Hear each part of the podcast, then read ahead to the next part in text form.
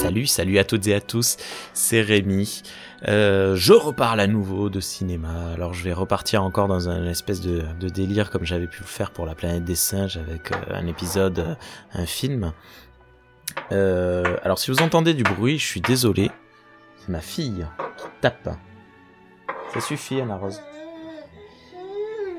Et donc, euh, cette année, je me suis lancé un petit défi pour Noël de regarder les huit films fondateurs de, des monstres de, de la Universal.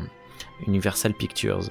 Donc euh, les, les, films qui ont commencé en 1925 avec le, le, fantôme de l'opéra pour se terminer euh, fin des années 50, donc 30, 35 ans plus tard. Euh, enfin, ça a encore lieu aujourd'hui, mais c'est beaucoup moins euh, épique que ça ne l'était à une époque. Euh, j'ai donc en fait obtenu un coffret Blu-ray avec 8 films, dont je garde le secret pour le moment. Et je vais faire une petite capsule audio comme ça, comme j'avais pu faire. Peut-être que ce sera sur le téléphone parfois, parfois comme ça, comme aujourd'hui avec un, un vrai micro. On verra. Euh, et on commence avec Dracula. Est-ce que j'aurais pas un résumé par là? Euh, synopsis. Renfield, chargé... Non, Renfield, c'est une personne, pardon. Chargé de conclure une transaction immobilière avec le comte Dracula, se rend dans son château des Carpates où l'aristocrate, qui s'avère être un vampire, va l'hypnotiser pour le mettre sous ses ordres. Débarqué en Angleterre, Dracula ne tarde pas à créer de nouveaux semblables parmi la société locale, en commençant par la jeune Lucie, fille du directeur de l'asile. Alors, ce film euh, a été réalisé par Todd Browning et c'est donc euh, tiré du, roman éponyme euh, de Bram, Bram Stoker qui était alors j'ai pas lu le roman j'ai vu j'ai lu quelques extraits donc c'était une compilation de, de lettres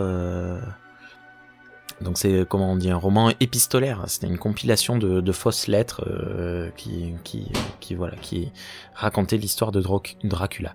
Le film 1931 est pas mal pas mal. J'ai vu mieux dans les films suivants. Je, les, les deux prochains dont je vais parler euh, m'ont beaucoup plus euh, scié que Dracula.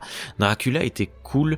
Euh, il y a une très très belle utilisation de la musique euh, du Lac des Cygnes de Tchaïkovski. Euh, qui est qui est superbe. Tiens, je vais vous mettre en fond euh, un petit un petit extrait.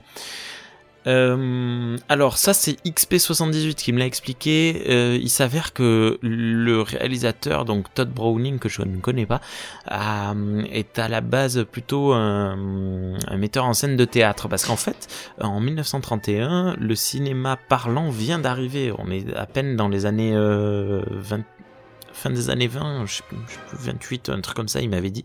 Et du coup, en fait, la, ben, les réalisateurs de euh, théâtre, les metteurs en scène, sont pas des réalisateurs, donc il n'y a pas beaucoup de mouvements de caméra, il n'y a pas beaucoup de, mise en scène, mais par contre, il y a des dialogues très particuliers qui sont en place. Euh, c'est-à-dire que les dialogues et les interactions entre les personnages sont assez surprenantes. Il y a une espèce de surjeu permanent dû euh, au, au, style particulier. C'est pas du cinéma classique, et je pense je, je me suis pas renseigné, mais je pense que dans les années 30, euh, ce genre de film euh, a pas fait euh, courir beaucoup de monde au cinéma. Alors bon, dans les années 30, le, les, les, cinémas n'étaient pas conf fréquentés de la même manière qu'aujourd'hui. On rentrait, on sortait comme on voulait à tout moment, machin. Donc c'était pas c'était pas la même utilisation du, du, ciné.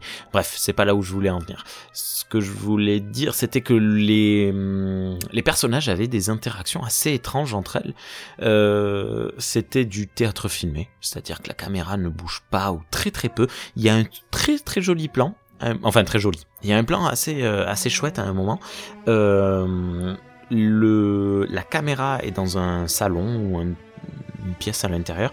Il y a deux portes euh, battantes qui sont ouvertes pour donner vue sur un sur un balcon à laquelle il y a deux personnages qui sont en train de discuter, plus un troisième qui fait des allers-retours dans le balcon. On le voit pas. Il fait un coup il entre dans l'encadrure, un coup il sort de l'encadrure, un peu comme s'il sortait et qu'il rentrait de la scène.